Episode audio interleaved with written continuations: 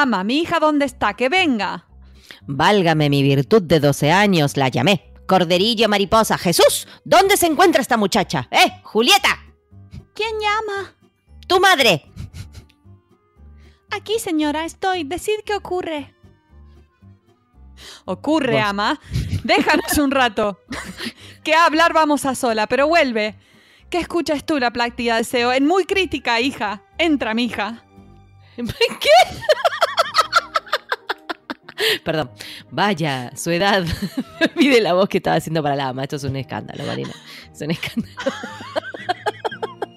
A marzo. Nos llevamos teatro clásico a marzo. Ay, qué mal pará, estamos. Sigue, sigue. Ay, ay, sigue, sigue. Perdón, discúlpame. ¿Vos? No, no, yo. Momento, momento. Vaya, su edad recuerdo exactamente. Aún no cumplió los 14. 14 dientes tengo. ¡Ay, solo cuatro! ¡Qué calor! ¿Qué 14 no son? Que está, está borroñada la copia, chicos. No es que no sé leer. ¿Qué 14 no son? ¿Cuándo la fiesta de Los Ángeles es? En dos semanas. Acá en mi casa, en Los Ángeles. En Los Ángeles. Ya pares o ya no, ese día 14 ha de cumplir anocheciendo la fiesta de Los Ángeles. ¡Dios mío! Y no sigo porque es muy largo. ¡Ay!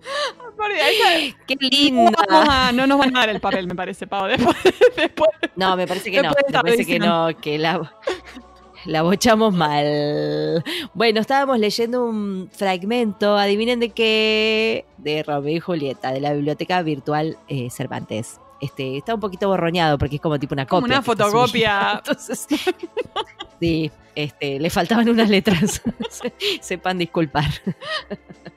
Y todo esto es para dar, esto para dar la bienvenida al traductor que tenemos de invitado hoy. Sí, porque el traductor que eh, vamos a entrevistar hoy ha traducido muchas obras clásicas eh, en español antiguo. Y no, nada, nos resulta fascinante, especialmente la parte teatral, me encanta. Yo en realidad hice un curso de teatro clásico, no sé si alguna vez te contesto, Pau. Eh, claramente no apliqué no, mis, mis ¿en conocimientos en, esta escena que acabamos. No se notó, no se notó. Pero bueno, claro, yo, yo lo que. yo eh, estudié Shakespeare, pero tipo como de, de- de construir a. Shakespeare. Sí, Entonces, sí. claro, hacíamos cualquiera. Hacíamos, por ejemplo, eh, Cleopatra y. mm, Antonio y Cleopatra en modo disco, ¿no? Este, después hicimos un 12th Night en las orillas del Río de la Plata.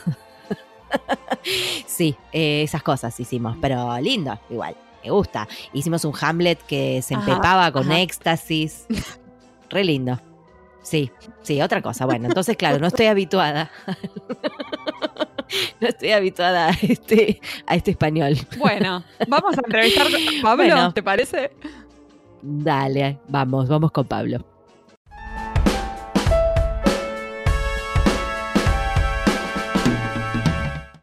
Hoy tenemos el honor de entrevistar a Pablo Ingberg. Él es licenciado en Letras de la UBA con diploma de honor y el premio de la Academia Argentina de Letras al mejor promedio. Ha publicado cinco libros de poesía, uno de poemas para niños, una novela y una obra teatral.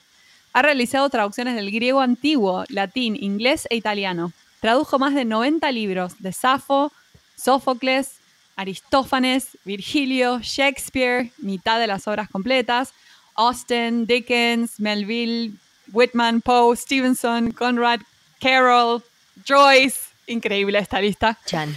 Ha recibido el premio de teatro del mundo a la mejor traducción dramática de 2000 por La Tempestad de Shakespeare. Ha sido destacado en el mismo premio por otras 16 piezas de Shakespeare, dos de Sófocles, una de Joyce, una de Virginia Woolf y una de Howard Zinn. En 2017 recibió la mención de honor en el premio Aurora Borealis de la traducción literaria de la Federación Interna- Internacional de Traductores, FIT. Además, Pablo colabora con revistas y suplementos literarios y dicta cursos y talleres de traducción literaria. Pablo, es un honor tenerte aquí con nosotras en pantuflas. Bienvenido. Bueno, muchas gracias, un gusto para mí también. La verdad que es un tremendo currículum, me encanta tu página, estuve chusmeando todos los talleres que están muy interesantes, después vamos a charlar o de última la ponemos para que la gente la visite y te conozca y es un placer tenerte acá charlando un ratito con nosotras. Ok, yo aclaro que yo en alpargata. Ah, mira, mira la siguiente pregunta, che. Es, eh, cuentan, bueno, perdón, me adelanté. Alpargatas o pantuflas, bueno, son de la familia, en realidad, ¿o no? Tal cual. Sí, absolutamente. alguno que sí. usa Mi papá usaba pantuflas. Claro, y sí, yo qué sé, yo no, yo ya, en cuanto empieza a, soplar un vientito, ya va pantufla, de una. Te diría que hasta tengo pantuflas más de verano, te diría. No sale nunca. Sí, yo, yo en verano eh, ojotas. Claro. Y en, en casa, ¿no? Y, y- y en invierno alpargatas cuando hace mucho frío, por ahí les meto un corderito. Ah, es buena esa. Pero al, sí. Para no abandonar la alpargata, les metes corderito así Eso. como adentro. Maravilloso. Eh, Pablo, leímos por ahí que primero estudiaste para ser contador y que después fuiste por el camino de las letras. ¿Cómo surgió en vos la pasión por la lengua, la literatura, los idiomas? De un contador, ¿no? Digo, Mira. porque son como extremos opuestos. Sí, lo que pasa es que yo diría, no, no pondría la cosa esa de la secuencia, Ah. no es que primero una cosa y después Ajá. la otra. Eh, yo siempre fui un curioso omnímodo, nada de lo humano me es ajeno, todo me interesa, así que nunca tuve problema de eso que hay gente a la que le gusta más lo humanístico y gente a la que le gusta más las ciencias duras o la matemática y la lengua. A mí me gustó siempre todo, me fue bien todo, me, me da, siempre estudié todo eh, porque me da curiosidad, quiero saber. Ujú. Entonces, siempre tuve facilidad para las matemáticas y tuve facilidad para la lengua, me iba bien en eh, las redacciones, composiciones, todo ese tipo de cosas. Eh, o sea que no eran cosas separadas. Eh, en- empecé la carrera de ciencias económicas, qué sé yo, por una cosa que venía un poco así como de historia familiar, Ajá. digamos. Mi papá, que murió junto con mi mamá cuando yo tenía nueve años, era un tipo con mucha eh, facilidad para ese tipo de cosas de los negocios y todo ese tipo de cosas, ma- matemáticas, números. Eh, cuando íbamos viajando en auto nos mantenía entretenidos a mí y a mis dos hermanos, mi hermana mayor, mi hermano del medio y yo el Benjamín. Eh, nos en- mantenía entretenidos, entre otras cosas, eh, haciendo cuentas, o, bueno. cosas así.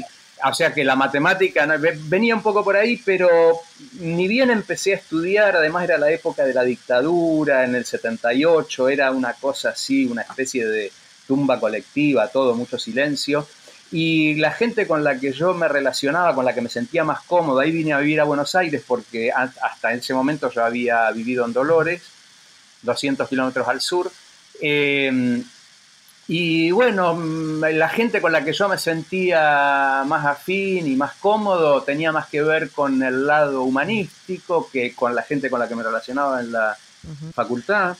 Y qué sé yo, al poco tiempo empecé a estudiar eh, gimnasia expresiva en una escuela de teatro, después hice danza contemporánea, después hice teatro, danza clásica. Y en esa época también empecé a escribir poemas.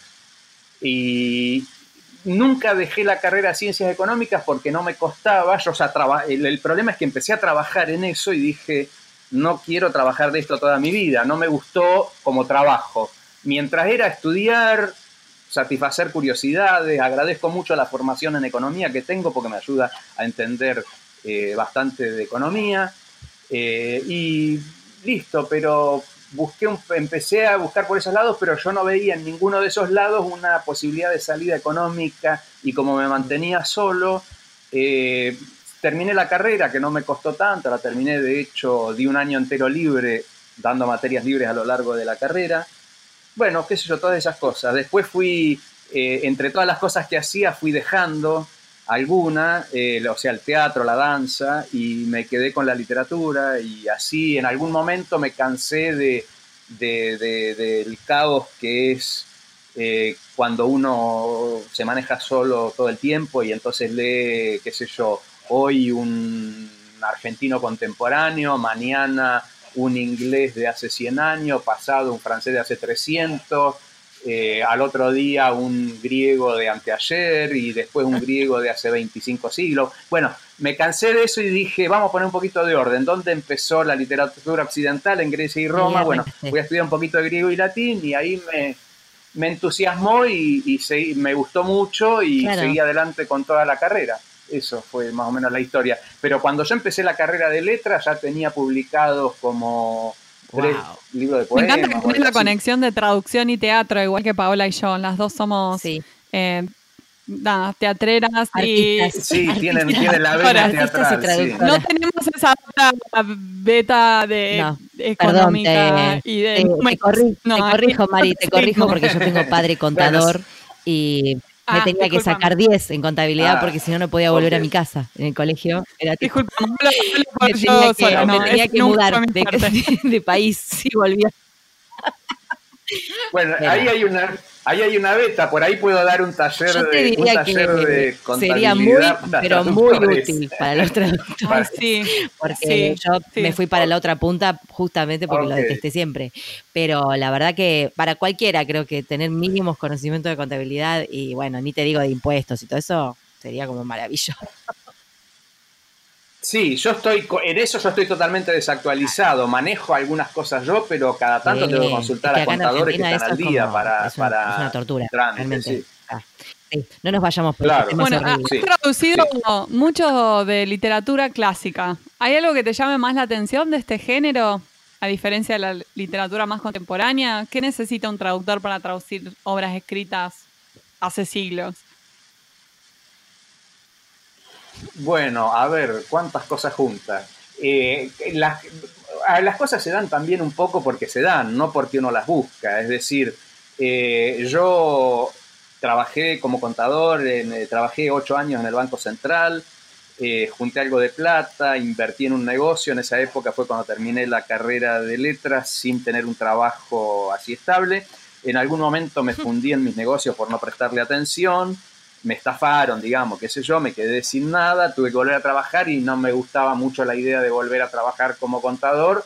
Y entonces yo había hecho ya una traducción de Safo, que fue el primer libro que traduje. En realidad ya había publicado algunas pequeñas traducciones, incluso un articulito, un ensayito de Pessoa traducido del portugués, eh, algún poema de Horacio, eh, pero un, eh, digamos, un muchacho nacido en mi pueblo, en Dolores, que, tiene un, que es también poeta y tiene una editorial en Chile que se llama eh, Daniel Calabrese, me ofreció hacer una antología de Safo. Al principio dije, no, es mucho trabajo. Y al final me entusiasmé y la hice. Y entonces como tenía eso ahí en vista que yo en el momento en que necesité volver a trabajar, Roberto Rasquela, un amigo, gran escritor y traductor del italiano, me ofreció conectarme con Editorial Losada, me conecté, ahí ofrecí un montón de traducciones, me dijeron, ¿no querés hacer Edipo Rey y? Y yo dije, uy, no, es mucho trabajo, y terminé haciéndola, y bueno, y eh, así se dieron esas, después me dijeron, mirá, acá tenemos un proyecto de eh, traducir toda la obra de Shakespeare Ay, por sí, escritores, ya tenemos varias traducciones de Idea Vilariño. Eh, sí, pero no te, no te mezcles eso con el proyecto que hizo eh, Marcelo Cohen. Yo no sé bien cómo es la historia porque Marcelo había hecho varias cosas para Losada.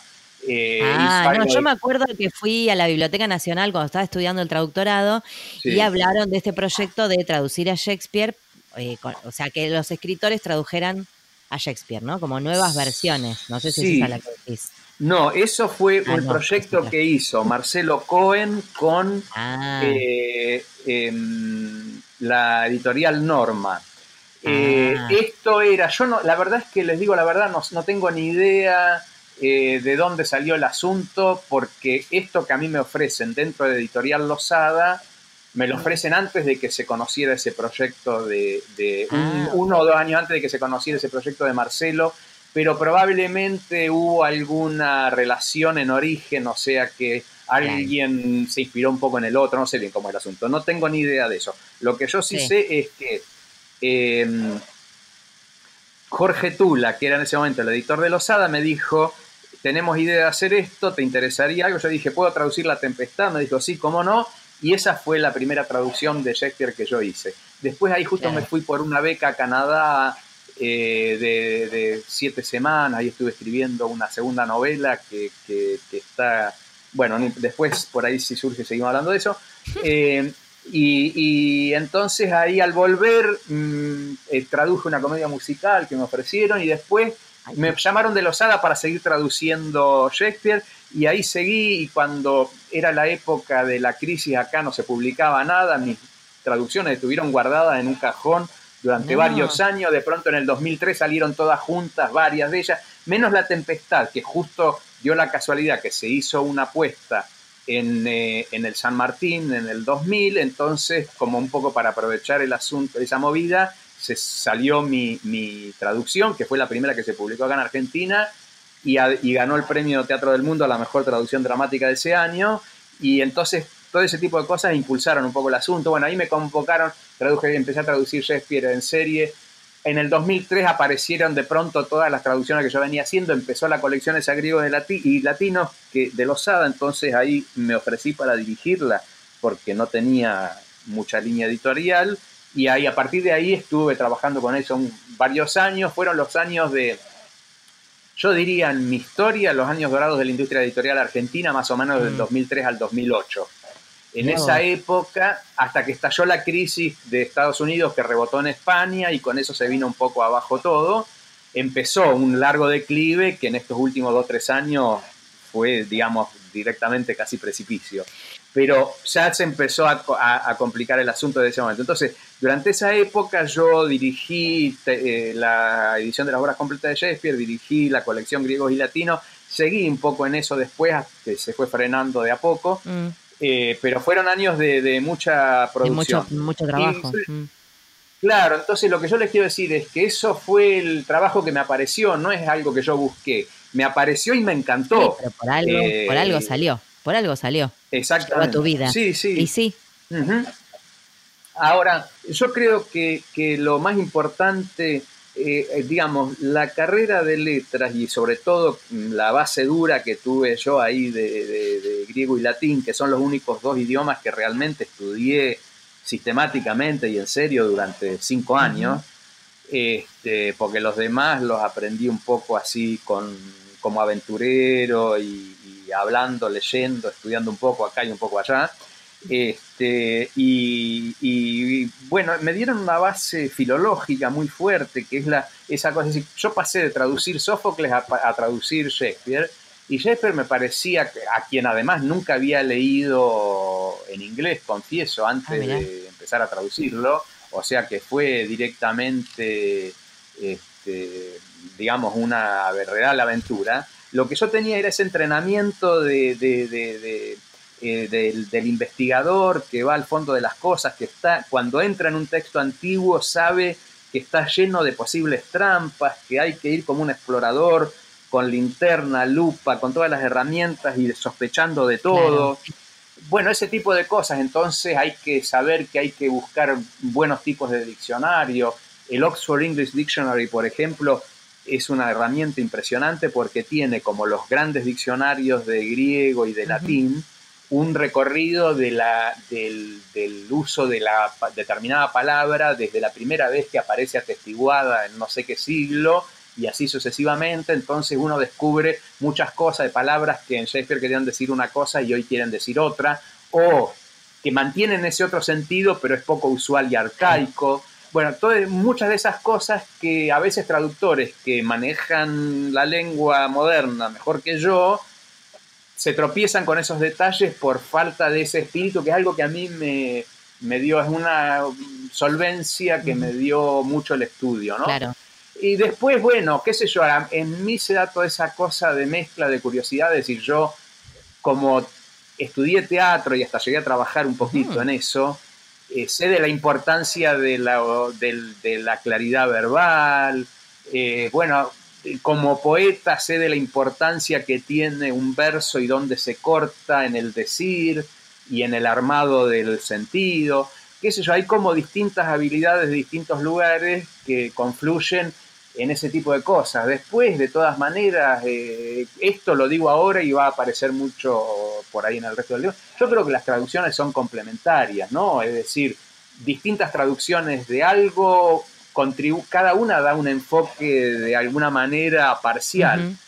Y en conjunto se da un, eh, es decir, a lo mejor leyendo varias traducciones de algo, uno tiene una idea más se da una mayor idea de lo que es lo original. Yo sé, eh, ahora que contás, em, la verdad que está, está buenísimo la, data que das porque em, va más allá, digo, de la curiosidad que tenemos todos los traductores, creo yo, sino que es como vos fuiste Mm. cargando la mochila con un montón de herramientas y es una especie de, de arqueólogo en esto de, de traducir cosas eh, Mm. clásicas de hace mucho tiempo, de ir y buscar y buscar y usar todo lo que tenés ahí a mano, eh, de la poesía, del teatro, lo que sea, Mm. para sacar lo mejor que puedas de ese texto. Es medio, me- medio como muy Sí, Indiana al Jones, mismo no tiempo. sé. Mm. Sí, sí. Bueno, nunca vi ninguna de esas Pero películas, no, así que, pero no me molesta eh, la identificación, todo bien. No, del Eh, arqueólogo, decía yo. Eh, quiero decir, no, quiero decir, lo que yo siempre sentí que era como una especie de cualidad más o menos bastante rara que había en mí era, porque en general lo que pasa es que la gente que está más eh, metida en, en esa arqueología lingüística de Mm. estudiar las lenguas antiguas, eh, por, la exigencia de trabajo que tiene en el campo específico, lo que pasa con las especializaciones, no tienen tanto recorrido de lo actual. Y yo al mismo tiempo escribo ahora, leo a mis contemporáneos, soy amigo de Mm. escritores contemporáneos. eh, y también hice teatro y tengo amigos, amistades en la gente de teatro.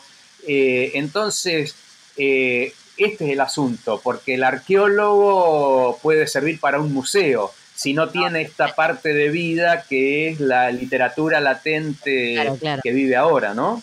Entonces me parece que son cosas que en ese sentido, esta cosa así de yo no, no, la verdad es que al lado de alguien que se dedica cotidianamente a cualquiera de los temas a los que me dedico yo, yo soy menos especialista, sé menos, pero al mismo tiempo complemento esos saberes con distintos saberes y, y hay como, tengo una caja de herramientas más grande. O sea, esto que decís de, bueno, también de estar conectado con lo contemporáneo, cuando vos haces ahora una traducción de Shakespeare, traducís pensando en el lector de ahora, entonces.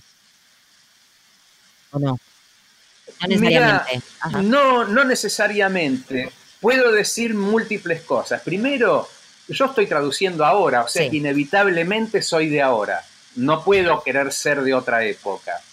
Ahora, se juntan varias cosas. Por un lado, uno puede decir, lo doy con ejemplos conocidos nuestros. La- los cuentos de Poe traducidos por Cortázar hace, no sé, 70 años, siguen siendo leídos, muy leídos, incluso muy valorados. Yo tengo algo que decir al respecto, tengo bastante que criticarle esa traducción.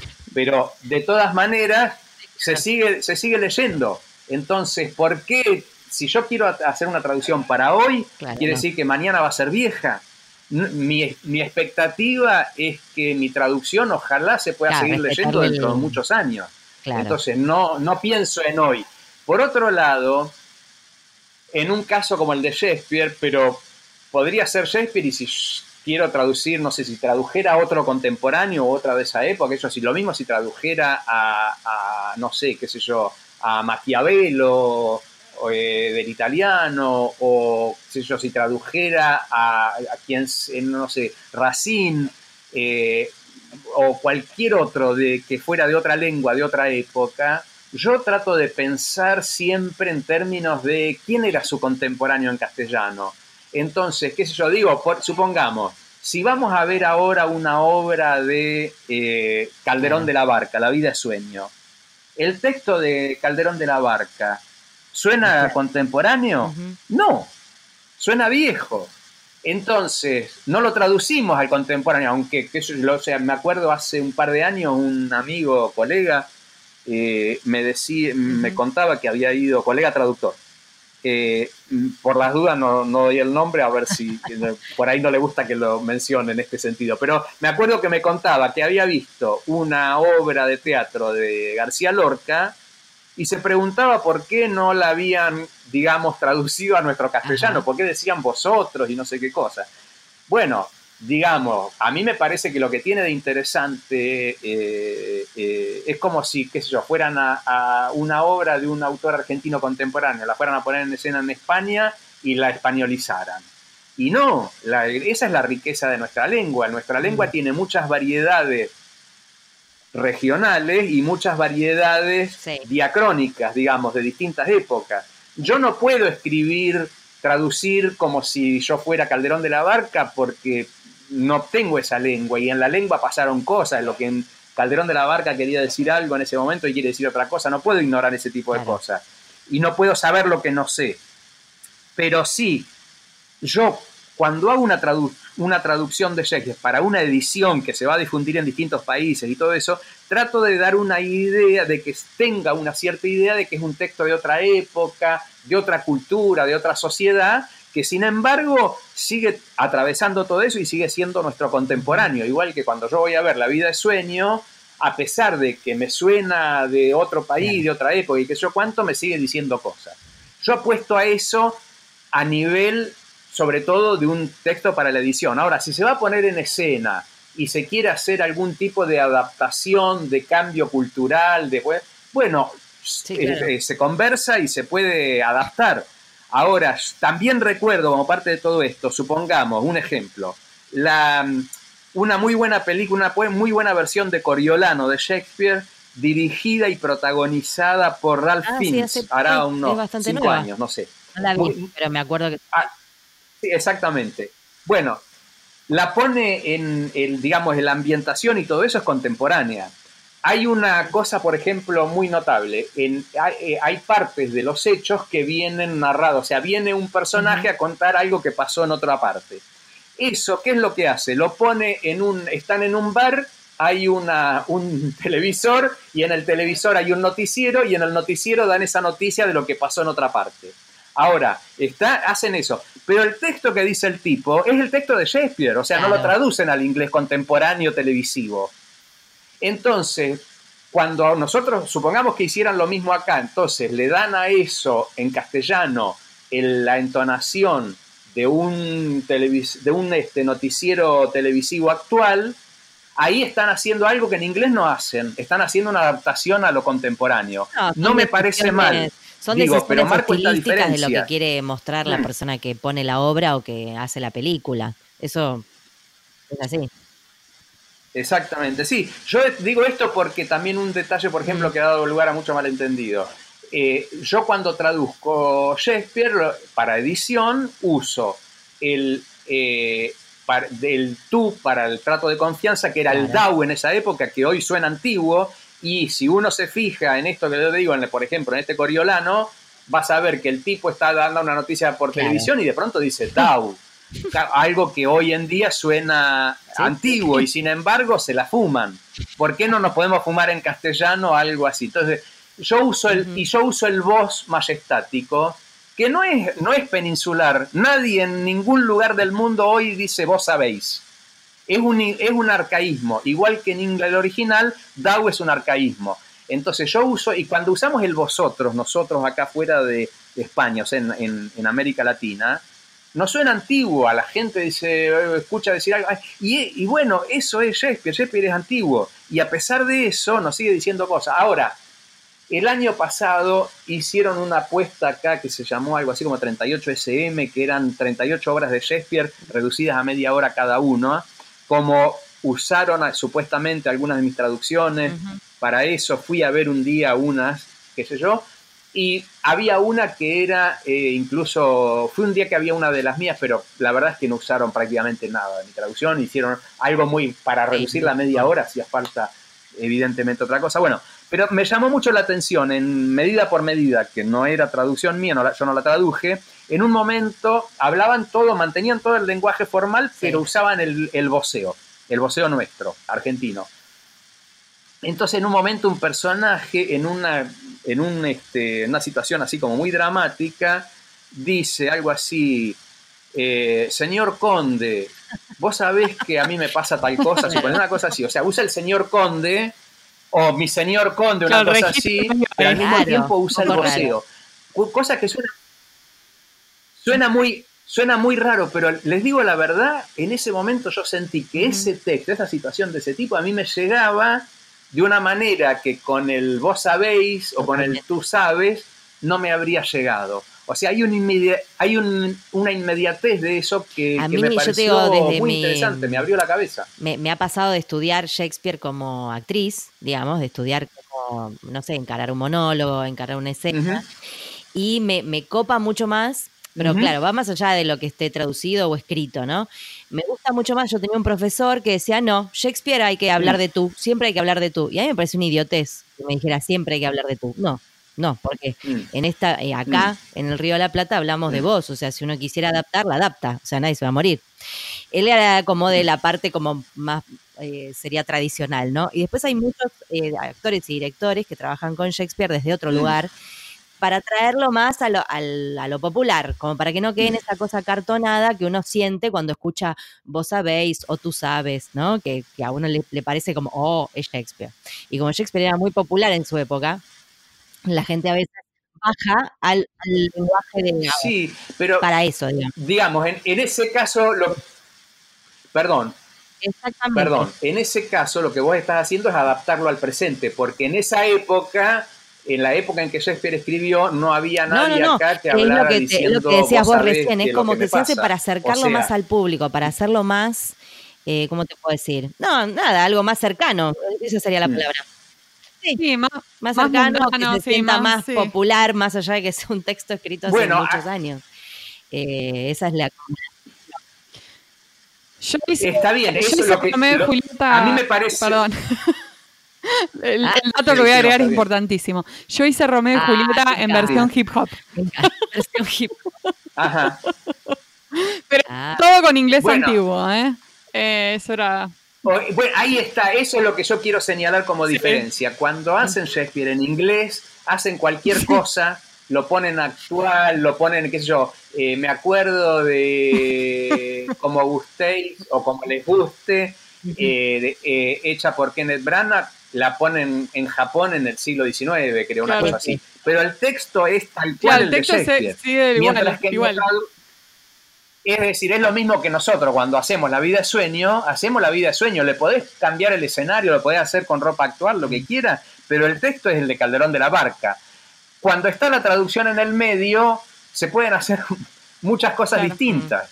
Eh, esto ahora lo que yo digo es, me, piensen en esto cuando dicen, no, pero el tú a mí me resulta antiguo. Bueno, y cuando haces con el Calderón de la Barca, ¿qué haces? ¿no? Entonces yo digo, eh, a lo mejor se puede hacer actual sin necesidad de la transformación. Igual no me cierro a nada, ¿eh? como les decía, me parece que todas las experiencias son complementarias, que un poco con todo junto, viendo un poco así, un poco así, uno se arma una idea más amplia. Pablo, y además de traductor, sos escritor. Contanos, ¿en qué estás trabajando ahora? ¿Estás escribiendo algún libro? ¿Tenés alguna traducción en curso? Eh, acabo de terminar de traducir eh, Corto Viaje Sentimental de Italo Svevo, una novelita corta extraordinariamente buena que sale supongo en diciembre por editorial Barenhaus y estoy por empezar a traducir mm. eh, seis cuentos de Pirandello para los hadas, que es sí, un, un, hermoso desafío. Y digo esa que es la parte más fácil. Después eh, como está escaseando mucho el trabajo en estos últimos dos años, eh, en, el tiempo lamentablemente libre que me deja la falta de trabajo, lo he ocupado productivamente en escritura bastante. Eh, también la traducción en un principio, durante los primeros años, me, absorbió mucho al escritor. Y entonces, este, como que me estoy reconfigurando un poco en eso. Y ah, tengo listo, que, que, terminé el año pasado, un libro de poemas ahí que está un poco como este, así descansando antes de la publicación, que, se va, que va a salir pronto. Eh, tengo el año pasado lo que hice también es un libro de ensayo sobre traducción. Con, me ayudó mucho a pensarlo eh, Agustina Merro, que es editora, una joven editora brillante de Dubim, la editorial universitaria de Villa María, Córdoba eh, porque yo les presenté un montón de material de, por ejemplo, artículos que había escrito para la revista El Trujamán del Instituto Virtual Cervantes sobre traducción. Son, eran notas de 600 palabras. Y un poco tomando 20 de esos como base y fragmentos de charlas, conferencias, apuntes, guías para cursos y todo eso, armé un libro de 60 capítulos de entre 600 y 1000 palabras más dos apéndices. El último apéndice, Hamlet para todos los gustos, puse, creo que son 17 traducciones distintas del monólogo de Hamlet eso, Qué interesante. Para, para comparar ese libro? Ese libro está en prensa, eh, en cualquier momento me llegan las correcciones de pruebas y supongo que en dos, tres meses va a estar publicado. Se llama escribir palabras ajenas, notas sobre traducción. No, muy bueno, muy bueno, ya se sabe que vamos a comprar ese libro. o sea, esto va a ser, bueno, le calculamos dos meses después de la, de, la, de la salida de este episodio del podcast, más o menos, así prestamos atención. más o menos. Y después también, eh, bueno, el, libro de, de, poemas para chicos que mm. salió hace un par de años, que viene funcionando además bastante bien, cada seis meses me liquidan derecho, es una cosa bastante increíble para lo que, eh, la que uno está acostumbrado en el mundo de la literatura. Eh, en realidad fue como una selección de un libro más grande que se había hecho hace muchos años, entonces ahora está también ya la idea de hacer para, probablemente para el año que viene, otro librito parecido con otro grupo de esos poemas. ¿Cómo se llama ese libro? Y estoy también... El que está publicado se llama El fantasma con asma, que es el nombre de uno de los poemas.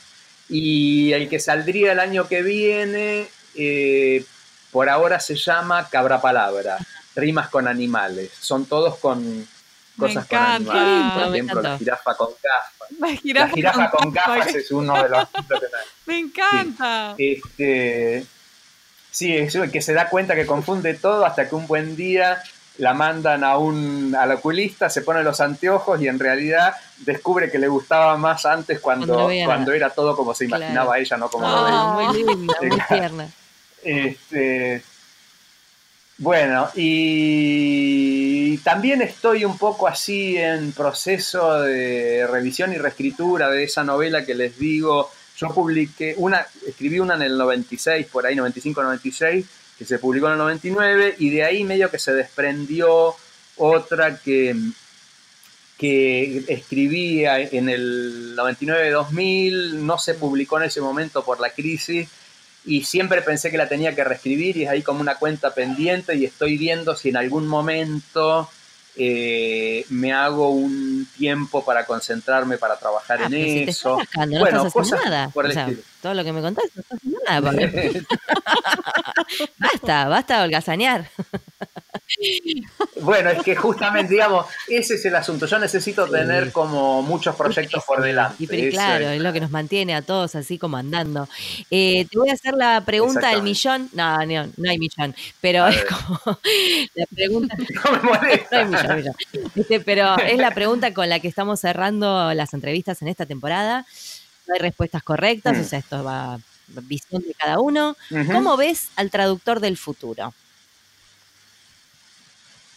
En principio diría, eh, la, profecía no es lo mío, o sea que seguro que lo que digo... Nadie, creo que tenga este ese don, pero bueno, podemos tirar ahí.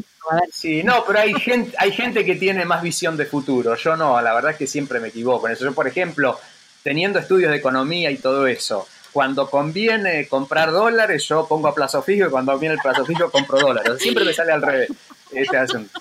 Eh, así que por eso le digo, me acuerdo cuando salió el PRO en la Argentina, que mi abuelo, yo era, tenía 12 años, y dijo, ah, mi nieto sabe muchísimo de fútbol, que haga él la boleta que ganamos seguro y de los 13 puntos creo que hace 6. Bueno, así que eh, por eso digo, con todas las limitaciones del caso. Eh, yo más que nada me manejo un poco también por por las esperanzas de, valoración del tipo de rubro al que yo me dedico y de las cosas que yo hago. Eh, creo que hay cosas que, digamos, que la literatura se caracteriza por hacer cosas extrañas y que ese tipo de cosas extrañas, que son una por una y hay que verlas cada vez, porque en cada obra y en cada situación dentro de cada obra son distintas, me resulta difícil imaginar que una máquina pueda solucionarlo. Creo que ahí va a hacer falta, por lo menos por durante mucho tiempo para adelante, el talento humano. Eh, la, parte del conocimiento filológico duro y puro, eh, una máquina tal vez pueda llegar a conseguirlo en algún momento, incluso mejor que un ser humano lo que no sé si puede llegar a adquirir es el talento de decidir entre cinco opciones posibles o inventar una sexta que no estaba prevista. Eh, entonces, eso es un poco. Por otro lado, pasan fenómenos extraños, raros. Hay como una especie de cambio en la escritura que uno ve en, en escritores más actuales. El otro día, medio de casualidad, vi porque un, algún, en un blog habían levantado un video de una charla que había dado yo sobre un mm. escritor. Y entonces vi, me dio curiosidad y, miré un poema que había subido esta misma persona que me pareció buenísimo. Ahora, no tenía un solo acento, tenía una, una, una puntuación bastante pobre y algún alguna que otra flaqueza gramatical. Y la verdad es que no sé qué decir, de, si, porque era buenísimo el poema, ¿eh? esto quiero decir, pero no sé, ¿será eso un poco el futuro de la literatura o el futuro de la literatura será más estrictamente de aquellos que después le pueden dar, o sea, incluso por intervención de alguien que puede decir, che, acá le ponemos los acentos, acá le ponemos una coma y acá le ponemos un porque en lugar del que o un cuyo en lugar del que, este, para que la frase quede gramatical. Eh, no, la verdad es que no lo sé, pero me parece que sin duda siempre va a tener más posibilidades de hacer un trabajo más rico eh, la persona que se dedique a la traducción con un manejo de todo este tipo de cosas discursivas que da la frecuentación de la lectura y de la escritura en una lengua que maneje las posibilidades de la corrección. Más allá de que la literatura se caracterice por hacer cosas raras y yo siempre estoy en contra de la normalización excesiva en la traducción. Es decir, prefiero que algo suene raro, aunque después me leí un sopapo de un comentarista que diga, che, te traduce mal, porque no se da cuenta que esta frase es rara y se podría hacer mucho más sencilla. Y bueno, no, si el autor la hizo rara, la traducción tiene que ser rara. Eh, no, entonces creo que hay que tener la, un poco esa capacidad de, distinguir entre ese tipo de cosas y no de achatar. Apuesto a eso, apuesto a la riqueza. Muy bien, me encanta. A ver si con la riqueza me viene el millón de dólares. a ver si la pregunta del millón era realmente del millón. Muchísimas gracias, Pablo. La verdad, un placer charlar con vos. Eh, y nada, gracias por dedicarnos un ratito acá para estar en pantuflas, aunque estés en alpargatas. Bueno, en pantuflas, en alpargatas, te, queremos igual. Muchas gracias, Pablo. Bueno, gracias, gracias a ustedes, un gusto.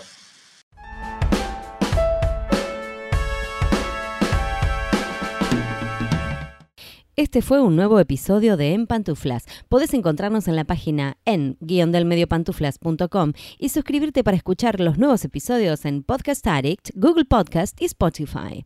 Prohibida su reproducción Los Ángeles, Paula Caballito, Argentina, las pantuflas de flamenco son mías. Y las de tigre son mías.